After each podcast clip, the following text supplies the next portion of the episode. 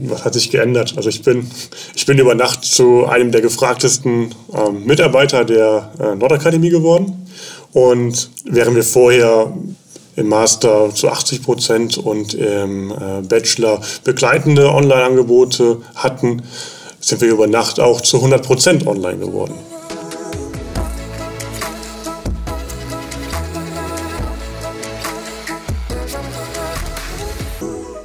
Moin Moin zu Kurz geschnackt, dem Podcast der Nordakademie. Wir sind Katharina und Mirko und heute bei uns zu Gast Simon Hachenberg. Simon ist für das Thema E-Learning zuständig und mit ihm sprechen wir gemeinsam über die Umstellung von der Präsenz auf die Online-Lehre. Und nun geht das los mit dem Gespräch zwischen Herrn Binkebank und Simon Hachenberg. Mein Name ist Lars Binkebank. Herzlich willkommen zu Kurz geschnackt, dem Podcast der Nordakademie, Hochschule der Wirtschaft. Hautnah, persönlich und fundiert. Heute bei mir auf dem roten Sofa Herr Simon Hachenberg. Ja, vielleicht stellen Sie sich in ein oder zwei Sätzen einfach noch mal ganz kurz vor. Ja, mein Name ist Simon Hachenberg. Ich bin seit äh, fünf Jahren hier in der Nordakademie tätig als E-Learning Manager. Ähm, wohne in Elmshorn, komme gebürtig aus Bonn. Bin damals hier hochgezogen, wegen, wegen der Stelle auch. Ja, spiele privat in der Theatergruppe hier in Elmshorn und ja, freue mich jetzt heute auf den Austausch mit Ihnen. Wir erlauben uns immer den, den kleinen Spaß, unsere weitgereisten äh, äh, Interviewgäste mit Fragen nach plattdütschen Begriffen zu beglücken. Und ich habe hier einen tollen plattdütschen Begriff. Das ist der Putzbüdel. Herr Hachenberg, was ist ein Putzbüdel? Ja, das ist eine, eine sehr schöne Frage. Putzbüdel, das klingt für mich einmal nach Reinigen, Putzen, also Pütz und Büdel. Ja, ich sag mal im Rheinland, da haben wir die, die Buddel ist die Flasche, der Büdel ist hier vielleicht auch ein Gefäß, also ein Eimer. Ich würde sagen, es ist ein Putzeimer. Gar nicht schlecht. Äh, tatsächlich geht es um ein Gefäß, nämlich um Köpfe. Es geht um äh, darum, den, quasi den Kopf zu putzen. Ein Putzbüttel ist ein Friseur im, im, Norden, damit Sie auch äh, was dazugelernt haben. Aber wir wollen natürlich auch äh, insbesondere was von Ihnen lernen. Und Sie sind ja Experte für das Thema E-Learning. Und E-Learning hat bei uns an der Nordakademie ja auch schon vor Corona-Zeiten eine ganz zentrale Rolle gespielt. Ähm, ist also so gesehen nichts Neues. Aber was hat sich durch Corona verändert? Durch Corona hat sich schlagartig der Anteil von E-Learning äh, verändert. Wir äh, sind zu 100 Prozent online seit Corona. Vorher war es beim Bachelorstudiengang anreichernd, das heißt begleitend zum Präsenzveranstaltungen waren Online-Materialien, in einem Moodle-Kurs zum Beispiel vorhanden. Im Master hatten wir halt die vorbereitenden Online-Phasen, da war etwa 80 Prozent online. Und jetzt sind wir quasi über Nacht zu 100 Prozent online geworden. Das ist erheblich. Was hat sich ähm, dadurch für Sie und für Ihre Position und für Ihre Tätigkeit verändert? Mhm. Ich wurde über Nacht auch einer der gefragtesten Mitarbeiter hier an der Hochschule. Ähm ja, vorher habe ich mit Kollegen zusammen an einzelnen Modulen gearbeitet, wie man E-Learning-Methoden einführen kann, an, anpassen kann. Jetzt war ich für die gesamte Hochschule auf einmal Ansprechpartner, wie man Präsenzveranstaltungen digital ähm, gestalten kann. Das heißt, ich war ja, in vorderster Front bei der Frage, wie kriege ich jetzt meine Veranstaltung online. Und da haben Sie sich auch ganz hervorragend äh, geschlagen. Das darf ich Ihnen einmal zurückspielen an der Stelle. Danke. Was haben Sie denn, als es hieß, quasi, das war ja ein Freitag im Grunde, als die Verordnung bei uns eintraf und am Montag sollte es dann ja im Masterbereich schon äh, vollständig digital laufen. Was haben Sie eigentlich als erstes äh, gemacht, um äh, so schnell diese äh, Dinge auch tatsächlich umzusetzen? Mhm, also erstmal durchgeatmet. Also ich würde, wir sind online, habe ich erstmal geatmet, aber ähm, ich habe mir erstmal die Übersicht geben lassen, wer, wer ähm, welcher Dozent, also welche Vorlesung betroffen ist, damit ich einen Fokus hatte. Und ähm, wir hatten Gott sei Dank ähm, einen sehr kooperativen Dozent am Anfang aus Kanada. Das war schon mal eine Herausforderung, dass wir da diese Ländergrenze über, überschreiten. Ja, aber meine Schritte waren gucken, wer, wer ist eigentlich betroffen. Ähm, habe die ähm, kontaktiert, informiert, ähm, Schulungstermine geplant, ähm, dass alle abgedeckt, alle versorgt werden können mit Zoom, was wir eingeführt haben als zentrale Webplattform. Und habe mich in der Tat beim, ähm, bei der ersten Veranstaltung einen Tag mit eingeschaltet, dass ich ähm, als einmal ähm, First Level Support hatte für den äh, Dozenten, der zuerst dran war und miterlebt habe, was äh, sind die typischen Fragen von einem Dozenten und wie reagieren die Studenten. Hat sich bezahlt gemacht, weil das waren die Fragen, die auch immer wieder äh, von anderen Kollegen gestellt wurden oder von Studenten. Das heißt, da habe ich schon mal den Live-Eindruck ähm, erhalten. Okay, das war sicherlich eine stressige Zeit. Ähm, können Sie für unsere Studierenden vielleicht einen Tipp geben? Wie geht man äh, mit so einem extremen Stress um? So Thema Stressmanagement. Haben Sie da einen heißen Tipp? Beim Online-Lernen ist eigentlich nicht nichts anderes wie beim Stressmanagement auch bei der Präsenzlehre. Aufschreiben, was habe ich eigentlich zu tun, also, Über, also einen Ablaufplan für sich selber zu gestalten, dass man einmal vor, ähm, vor Augen hat, was sind die nächsten ähm, drei, vier Schritte, die ich machen muss.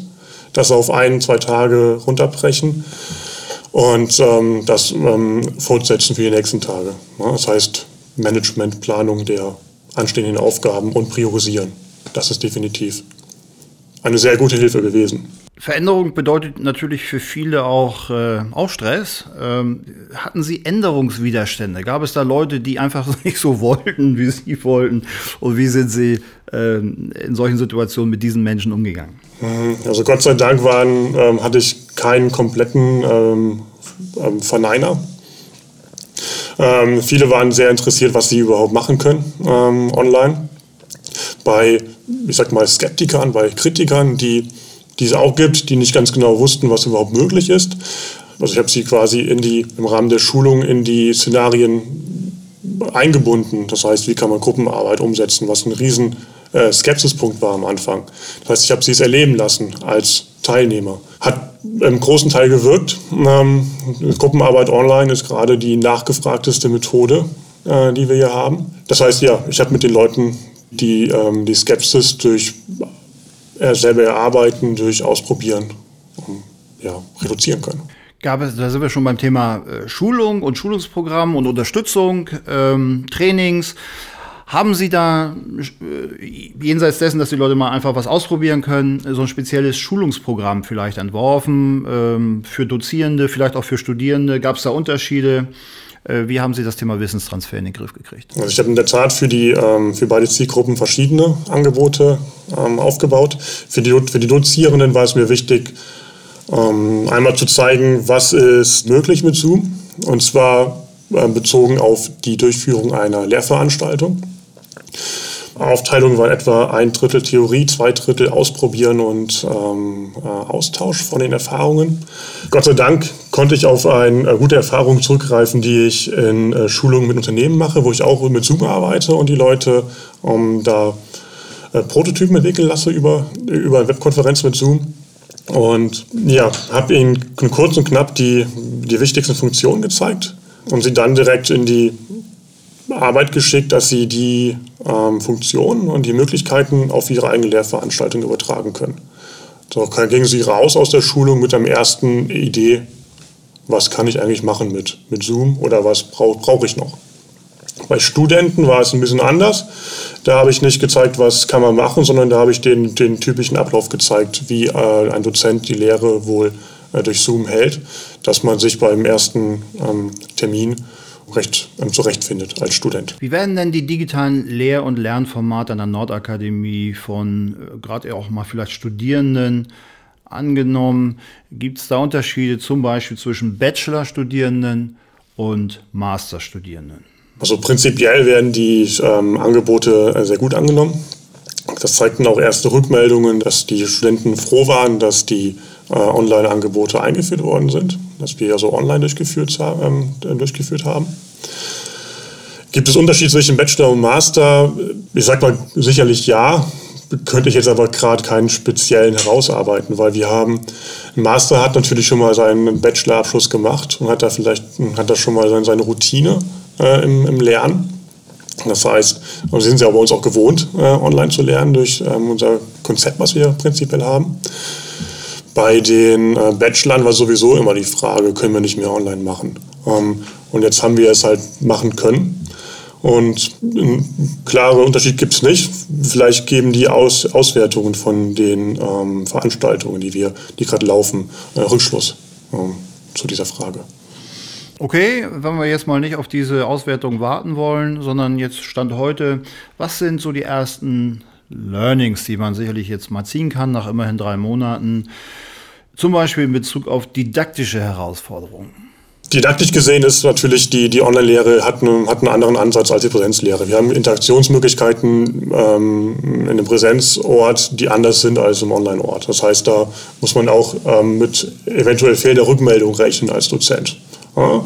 Klassiker ist äh, die Aussage, manchmal kommt es mir vor, als würde ich mit einer schwarzen Wand reden. Da ist die Frage, wie kann man diese Interaktion ausgleichen?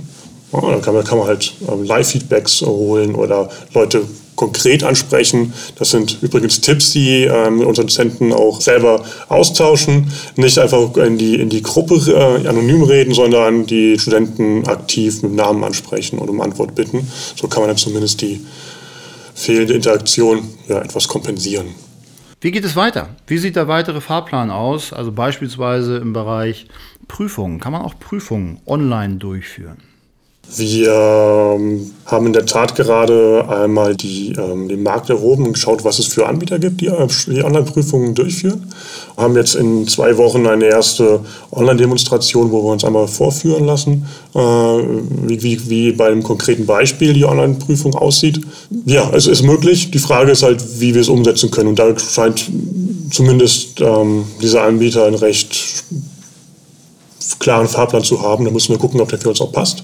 Deswegen ist diese Demonstration auch mit der Schulgangsleitung ähm, verbunden, dass die auch einen Eindruck haben, wir dann gemeinsam entscheiden. Aber ja, es, es gibt Anbieter, relativ sogar zur Genüge, die mit unserer Lernplattform gemeinsam, also Moodle, die wir einsetzen, ähm, Online-Prüfungen ähm, ermöglichen oder auch mit neuen äh, technischen äh, Infrastrukturen dann arbeiten. Schon gewusst? Dass nach einer Studie der Bundesnetzagentur in Deutschland rund 83 Prozent der Bevölkerung sogenannte OTT-Kommunikationsdienste verwenden? OTT steht für Over the Top und bezeichnet Messaging- und Internettelephoniedienste, die nicht an einen bestimmten Festnetz- oder Mobilfunkanschluss gebunden sind und über das Internet genutzt werden. Beispielsweise WhatsApp, Instagram oder Skype. Tja, wenn wir das Ganze mal zusammenfassen bis hierhin, was sind denn so die wesentlichen Chancen und Herausforderungen dieser ganzen Krisensituation mit Blick auf E-Learning und Digitalisierung jetzt von Hochschulen zunächst mal? Also die große Chance ist, dass wir jetzt alle gezwungen wurden, einmal ähm, E-Learning anzuwenden, das heißt digitale Tools in der Lehre zu, zu nutzen und erkennen können, welche Tools funktionieren in meiner Lehre und welche Tools funktionieren eher nicht. Ähm, das heißt, die Chance ist einfach, dass wir jetzt als Hochschule die, die ganzen Erfahrungen sammeln können und ähm, auch für uns nutzen können. Nutzen können zum, zum Ausbau unserer ähm, generellen Angebote. Man liest in der Presse äh, Tag ein, Tag aus, dass sich gerade der Bildungssektor, also insbesondere Schulen, doch sehr schwer tun mit der Umstellung auf Online-Lehre. Warum ist das eigentlich so, dass gerade äh, wir in unserer Branche, also Wissensvermittlung, ähm, doch so große strukturelle Probleme haben? Das ist eine, das ist eine gute Frage. Ein, ein gängiger Faktor liegt darin, dass klassische Lehre halt präsent durchgeführt wird und ähm, doch eine gewisse ich sage nicht Scheu oder Skepsis, aber es gibt also gewisse Hürde, auch mal die digitalen Tools einzusetzen. Bei, bei Schulen, wenn wir ähm, dort mal uns äh, bewegen, ähm, gibt es sehr viele äh, Ansätze, Initiativen, die Schulen ähm, unterstützen sollen. Dort ist der Faktor Zeit ein wesentlicher Punkt, der immer als, als, als Ansatz genannt wird, warum man jetzt gerade nicht online lernen kann. Viele unterschätzen einfach auch die Möglichkeit, dass wir da durch die Zeit, die wir anfangs investieren, auch im Nachgang Zeit gewinnen, weil wir halt einmal Inhalte erstellen, die ähm, beliebig häufig wiedergeben können, dann den Fokus halt auf ähm, neue Inhalte legen können, wie zum Beispiel Anwendungsaufgaben, die man dann ähm, nutzen kann. Ich denke einfach, da ist noch viel Aufklärungsarbeit zu tun, Sensibilisierungsarbeit durchzuführen, um auch einfach die, ähm, ja, die Scheu ähm, zu nehmen oder bei der Aufklärung einfach zu zeigen, wo sind äh, Chancen und was sind Risiken, dass man halt über Risiken informiert und dann mm, in die, in die Probierphase geht. Gut, prima. Schauen wir noch zum Schluss einmal aus der Vogelperspektive auf diese ganze Thematik. Also wenn man mal ganz grundsätzlich sich anschaut, E-Learning, äh, Blended Learning, das sind ja alles keine neuen Themen. Ähm, da reden wir schon seit mindestens 20 Jahren drüber. Ich erinnere mich noch an die Zeit als MOOCs, Massive Open Online Courses, der, der letzte Schrei waren im Hochschulwesen. Da ist es doch sehr, sehr ruhig drum geworden. Da scheint es doch auch so Hypes zu geben. Wenn man also von diesen kurzfristigen Moden mal abstrahiert, was sind aus Ihrer Sicht im Bereich E-Learning, Blended Learning so die wesentlichen Trends für die Zukunft mal so die nächsten fünf Jahre oder vielleicht auch zehn Jahre betrachtet? Im Gegensatz zu MOOCs sind ähm, Ansätze wie äh, SPOCs, das sind Small Private Online Courses, ein Format, was sich äh, durchsetzt da haben wir halt nicht die Masse, die wir betreuen, sondern wir haben einen bestimmten Teilnehmerkreis, der kontrollierbar ist als Lehrkraft, äh, wo wir auch gezielt Rückmeldungen geben können.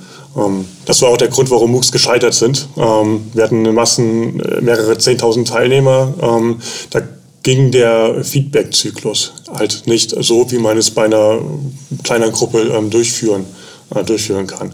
Das heißt, der Trend, egal ob wir jetzt mit Technik arbeiten oder ob wir jetzt über also modernste Technik oder, oder, oder, oder bekannte Technik ähm, äh, reden, sobald ein Feedback-Prozess da ist, der mir als Teilnehmer einen Mehrwert bietet, eine Rückmeldung, was, was war richtig, was war schlecht, wo muss ich hin, ähm, funktioniert es.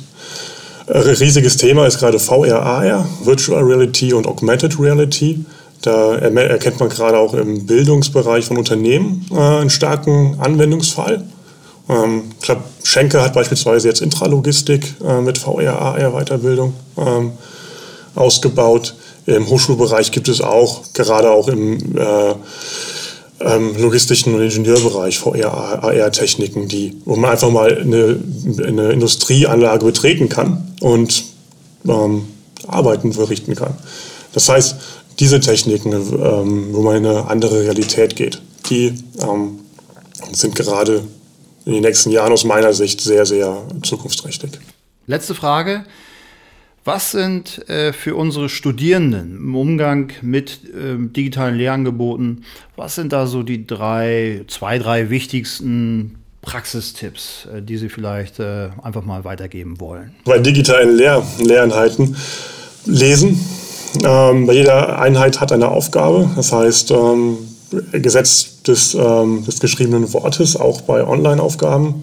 Ähm, einmal lesen, was es eigentlich abverlangt und den Aufwand nicht unterschätzen, den man bei der Beantwortung hat, auch wenn es nur ein kleine, kleiner Klick zur Lösungseingabe ist. Die Erstellung dieser Lösung ist trotzdem Zeit, ähm, die man investieren muss. Ja, gerne auch mal in Austausch gehen, nicht nur rezipieren, auch mal Informationen herausgeben, wenn zum Beispiel wenn zum Beispiel eine Lösung gefunden worden ist, an der alle knabbern, auch mal gerne die Lösung und den Lösungsweg kommunizieren. Ja, das sind eigentlich die, die, die zwei wichtigen Punkte, die ich gerne mitgeben möchte. Vielen Dank, lieber Hachenberg. Ganz herzlichen Dank nochmal für Ihren Einsatz in dieser schwierigen Zeit hier für unsere Hochschule. Ähm, und äh, vielen Dank auch für die wichtigen Insights für unsere Studierenden und für unsere Partnerunternehmen. Herzlichen Dank. Danke auch. Ja, schön, Simon, dass du heute zu Gast bei uns hier im Podcast warst. Zum Abschluss haben wir nochmal ähm, ja, eine kurze Frage an dich. Welche Weisheit, welchen Ratschlag würdest du, möchtest du den Studenten, den Zuhörern mit auf den Weg geben? Also erst einmal bleiben Sie bitte so, wie Sie sind. Ich finde das gut, wie, äh, wie Sie hier mitgezogen haben ähm, bei unserer Transformation. Für eine Weisheit möchte ich mitgeben?